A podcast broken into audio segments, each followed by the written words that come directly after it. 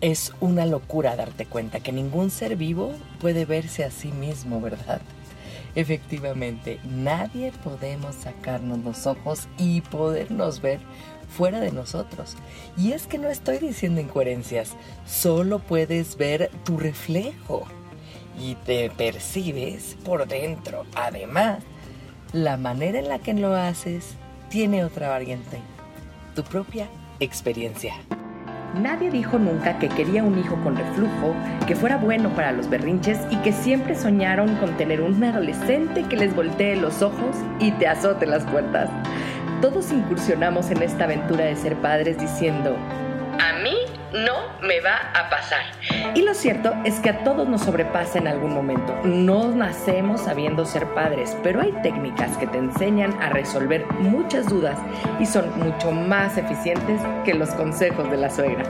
Bienvenidos al podcast de Academia para Padres. Caminaremos en las diferentes etapas del desarrollo primario de estas pequeñas personitas para ayudarte a crear este ambiente libre de caos y con estructura y hacer que las cosas pasen.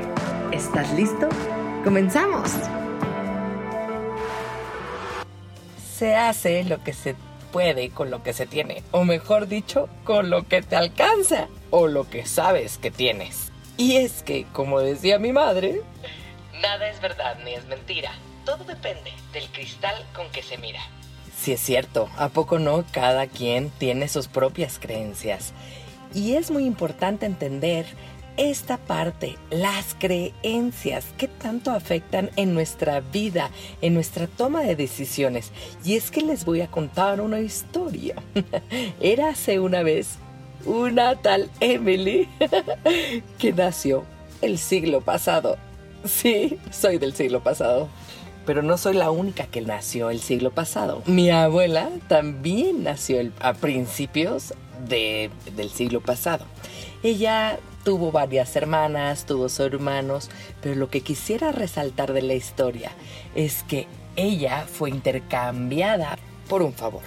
Mi abuelo se ganó la mano de mi abuela por haber hecho un trabajo estupendo. Y mi abuela con mi abuelo tuvieron 10 hijos. No tuvo dos, no tuvo tres, no tuvo uno, tuvo 10 además de haber sido intercambiado como agradecimiento, tuvo 10 hijos. Y mi mamá fue la octava o novena porque es gemela. Bueno, era gemela porque mi mamá falleció a mis 14 años. Pero esa parte no es la más importante de esta historia. La más importante fue que mi mamá nació durante la Segunda Guerra Mundial ¿Y por qué podría ser relevante la Segunda Guerra Mundial en México? Pues resulta que mi familia materna viene de Francia y vivieron la Primera Guerra Mundial y la Segunda Guerra Mundial. Entonces para mi abuela y mi abuelo y para toda la familia de mi mamá era de suma importancia tener por ejemplo, los papeles, documentos de viaje en perfectas condiciones para viajar en cualquier momento. Por si fuera necesario viajar en emergencia, en un momento de crisis, se pudiera hacer. Y esa era una regla. Y yo crecí con esa idea, porque mi mamá creció con esa idea. Porque la realidad de mi abuela era la Primera y Segunda Guerra Mundial. Mi abuela le enseñó además a cocinar conservas Sí, sabía hacer mermeladas y cualquier conserva porque para ellos era importante conservar la comida en cualquier emergencia. ¿Y esto qué tiene que ver con mi mamá? Pues sí. Mi mamá tuvo que vivir las consecuencias de la realidad de aquella época de mi abuela. Apenas el siglo pasado pudimos votar las mujeres. Pudimos ponernos minifaldas y pantalones. Y además pudimos aspirar a un puesto directivo y de un sueldo comparativo al de los hombres. Seguimos luchando hoy en día para tener esta igualdad, pero no tenemos ni 100 años con esta nueva práctica. Todavía no pasan ni 100 años de cuando mi mamá se levantó con muchísimas mujeres en la calle para manifestarse para sus derechos y para los tuyos y sobre todo para las de tus hijas. A lo que voy es, imagínate de qué manera vivía mi abuela, que la intercambiaron y no dijo pío, ¿eh? Y mi mamá nació en una libertad, con una eh, ideología muy feminista, muy apoyada además por su mamá. Pero tampoco esa es la parte importante de la historia. Mi mamá se casó a los 35 años con un hombre menor que ella, nueve años. Imagínate el shock para sus papás. En esa época decir, ah, sí, claro, mi hijita chula se va a casar con un chamaco nueve años menor que ella. Si nosotras creíamos que teníamos problemas con nuestros adolescentes y nuestros adultos, imagínense mi abuela, ¿qué cosa? Eso sí es feminismo. Pero tampoco esa es la parte más importante de la historia. Resulta que a mí mi mamá me tuvo a sus 40 años y yo viví lo que era tener una mamá grande y decidí tener hijos a los 20. Correcto, no me había acabado de terminar mi último septenio cuando yo ya tenía un hijo.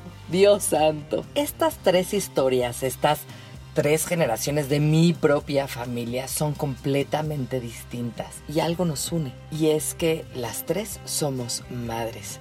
Aquí, justo aquí, es en donde la frase que dije al principio de que se hace lo que se puede con lo que se tiene es cuando toma sentido. Si estamos hablando de que mi abuela tenía una historia y crió a sus hijos con esa historia, mi mamá creció con esas historias, con esas creencias y además vivió cambios sociales importantes y cambios sociales. En México, por ejemplo, en el 68 se hizo una matanza terrible y ella, nada más porque empezó a llover, se regresó a su casa, pero mi mamá iba hacia Tlatelolco las guerras en mi familia estaban muy a flor de piel. Esta idea de cuidarse, de proteger de los factores externos que pudieran pasar era sumamente importante en mi crecimiento. De plano, era un no negociable. Tú eres consecuencia de las historias pasadas, de cómo vivieron y lo que vivieron tus papás. Y mi historia no tiene nada que ver con la tuya. Y está bien cada quien tiene su historia y cada quien es consecuencia de la educación que recibió de sus padres.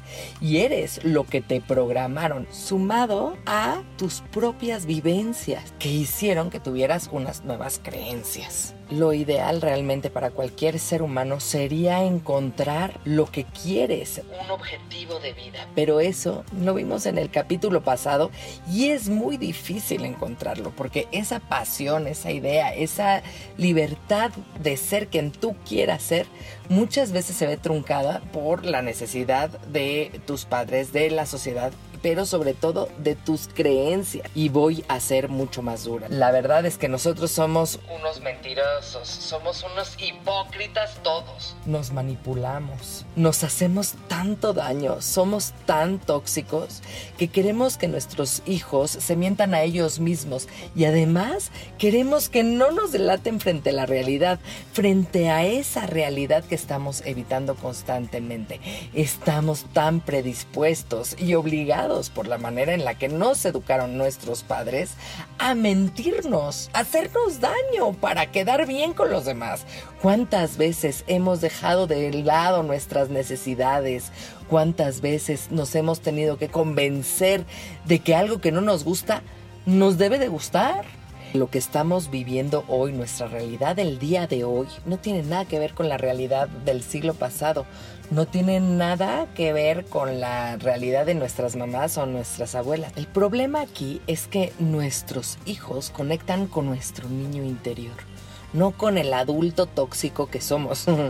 conectan con esta inocencia, con este amor, con esta empatía, con esta ternura lo malo es que nosotros como adultos tóxicos nos ponemos bien celosos de ese niño que la verdad es nuevo y que no tiene traumas sin una mamá que le esté gritando o sin el problema de la guerra o del problema de lo que esté pasando alrededor. Y la verdad es que sí nos puede lastimar a nosotros porque podemos sentir envidia porque tiene una vida mejor que las nuestras. Los celos de adulto y los berrinches de adulto, por supuesto que existen. Y esta competencia constante con nuestros hijos, porque mi hijo sí puede dormir con mi esposa, por ejemplo, o mi hijo sí puede interrumpirme, mi hijo sí puede tener una vida sin tener que trabajar. Es más, hay hasta papás que dicen, es que es injusto, yo trabajo y gano dinero y los que utilizan mi dinero y mis cosas y mi vida son mis hijos y a mí no me queda nada. Y cada rato nos estamos comparando a ellos como si fuera manda. Pues ellos qué culpa tienen, ellos son nuevos, acaban de nacer. Este coraje que nos da personalmente con este niño que acaba de nacer, que es con el que quieres tener una nueva relación, que quieres que tenga una nueva vida, que quieres que sea mejor su infancia que la tuya. Y tú le estás diciendo constantemente por qué tú sí y yo no eso es muy incoherente, por eso es muy importante. Es esta coherencia y tener esta meta.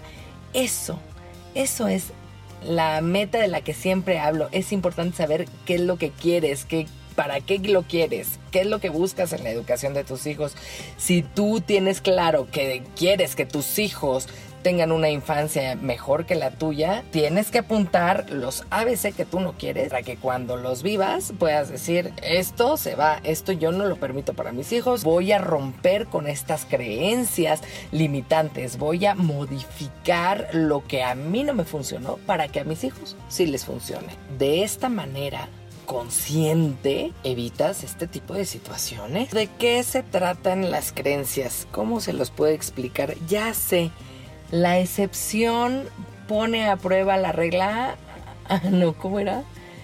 Eh, la excepción hace la regla, ¿verdad? Pues qué falta de coherencia con esa frase. Aquí lo que estamos diciendo es que si tenemos una excepción, confirma la regla que estás diciendo. Y la verdad es que está mal traducida del latín.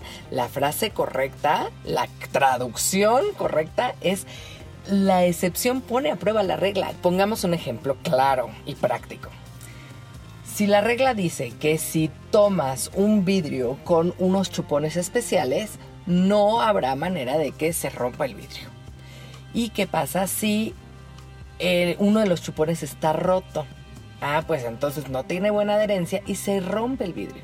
Con esta regla diría que en el momento en el que se rompe el vidrio, entonces confirmas la regla. Si se rompe el vidrio, quiere decir que los chupones funcionan. Y no es así.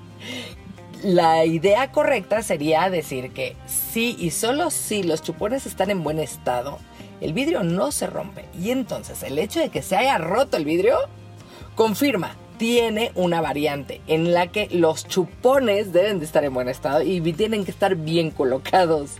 ¿Sí me expliqué? Lo peor de todo esto es que nadie cuestiona la frase porque todo el mundo la dice. Gente importante, catedrática, políticos, lo que sea, la siguen diciendo mal y nosotros no nos atrevemos ni siquiera a investigar si está bien dicha o no y ni siquiera nos cuestionamos si tiene sentido o no la frase. Les voy a dar otro ejemplo con otra frase. Mal de muchos, consuelo de tontos. Tampoco es así. Es mal de mucho consuelo de todos. Quiere decir que en un grupo de personas, todos los que nos equivocamos pensando que una frase era correcta, nos consolamos sabiendo que no somos los únicos en haber mal comprendido una frase durante toda nuestra vida. Pero no quiere decir que seamos tontos. Estos ejemplos lo único que hacen es ponernos en evidencia. Porque realmente ¿Cómo es posible que durante tantos años hayamos dicho mal las frases y ni siquiera las cuestionábamos?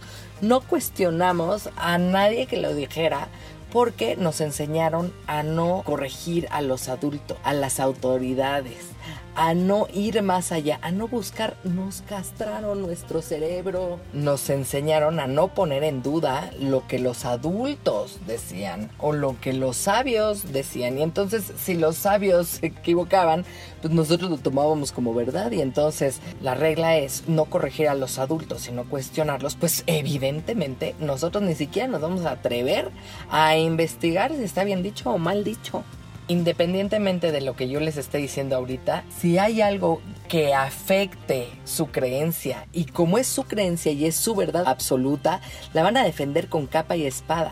Van a encontrar los argumentos suficientes y necesarios para poder debatir con la otra persona que también tiene su creencia, que también tiene sus argumentos y tiene sus creencias y tiene sus puntos completamente válidos que compiten con los tuyos. Dejemos de ser malas personas con nosotros mismos y cumplamos nuestras propias expectativas. Madre mía, acabo de decir que, que, tenemos que cumplir nuestras propias expectativas. Pero ¿cómo vamos a hacer eso si cada rato nos dicen que no podemos esperar nada de nadie?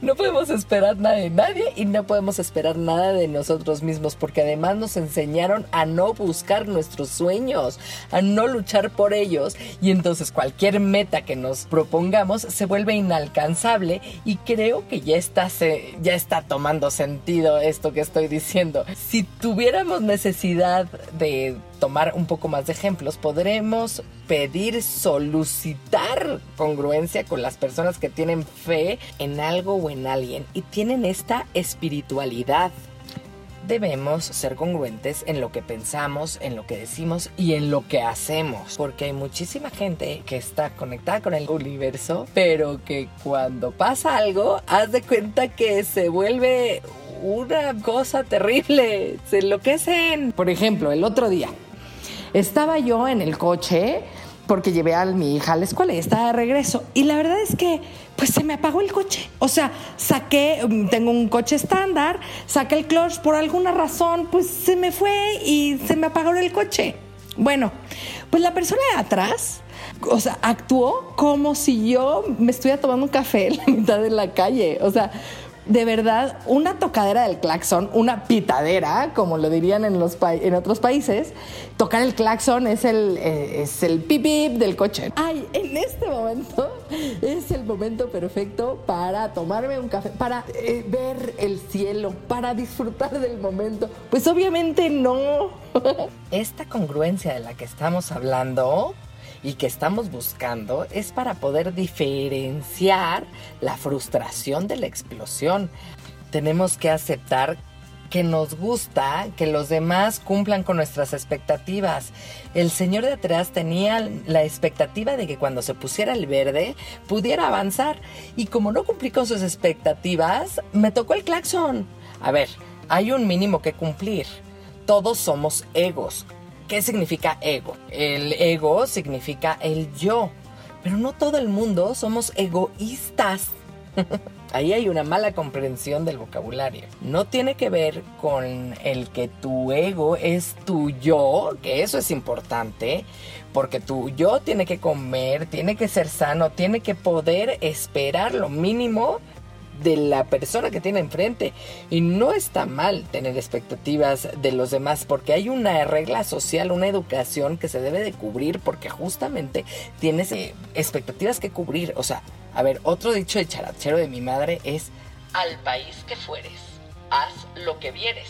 Y sí, si tú vas a un país musulmán, te tienes que cubrir la cabeza, pues lo haces por respeto a las costumbres y los usos de ese lugar. No puedes estar imponiendo tu propia voluntad en donde quieras. Tienes que cumplir ciertas expectativas sociales para la convivencia saludable. Es como llegar a algún lado en donde no conoces a nadie, en una reunión, por ejemplo, y tienes que saludar. Pues sí, así es. Si no saludas, eres un pelado. Esas son las expectativas que debes de cubrir porque no puedes andar por la vida faltándole al respeto a todo el mundo y hacer las cosas como se te dé la gana, porque debes de cubrir con ciertas conductas sociales que te hacen ser una persona sociable. Tenemos la responsabilidad de conocer nuestra propia frustración, como este señor que se frustró porque yo no avancé. porque me estaba tomando un café a la mitad de la calle. Obvio no. Pero tienes que conocer cuando estás frustrado y cuando explotas. Por ejemplo, les voy a contar otra historia. Resulta que en el supermercado estaba yo pagando las cosas y tenía un problema en la cajera. Todo el mundo tenemos prisa, todos queremos llegar más rápido, todos estamos cansados. Y la verdad es que yo ese día, ese día además estaba muy cansada porque en la noche no pude dormir. Y sí, sí estaba frustrada porque dije, ¿es en serio? Eh, me voy a tener que esperar a que la señora agarre, arregle el problema, haga el corte de caja, eh, yo tengo que esperar al gerente, cuando el supermercado está sumamente lleno. Y la verdad es que sí, llegué y me quejé del súper. O sea, sí dije, estuvo horrible, la cajera eh, tuvo un problema, etcétera. Pero no quiere decir que si yo me llego a quejar, a decir, oye, la verdad es que estuvo irreal la situación, porque sí llegué a decir eso en la casa, no quiere decir que yo, mientras estaba en la escena, en el supermercado, no tomara la actitud correcta y que tomara, por ejemplo, la actitud del señor que estaba dos personas atrás de mí, porque decía, es que no es posible, por eso México está como está, esto es una falta de respeto, no puede ser, vieja inútil, esto no es culpa de nadie están pasando cosas que te tienes que aguantar porque está fuera de ti, no puedes hacer nada más. Y el señor de atrás, bueno, o sea, estaba fúrico, pero insultaba y le faltaba el respeto a la gente. Y la verdad es que no tiene la culpa ni la señora, ni la cajera, ni el corte, ni el gerente, ni el cansancio, ni la lluvia, ni nada y te puedes frustrar, por supuesto, pero tienes que ser coherente con tus actitudes frente al momento. No puedes estar explotando así, no te puedes eh, faltarle al respeto a las personas y tampoco me puedes estar tocando el claxon todo el tiempo porque estés pensando que me esté tomando un café. Fueron unos segundos, son situaciones externas y nosotros somos responsables entonces de nuestro sentir, de nuestra manera de reaccionar.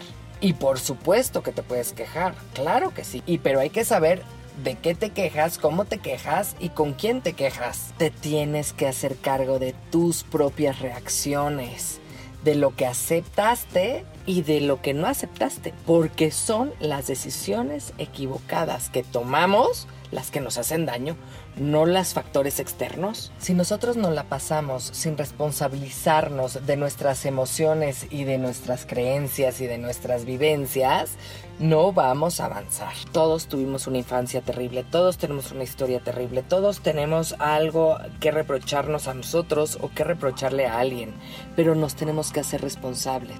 Somos seres humanos y vivimos de solucionarle los problemas a los demás.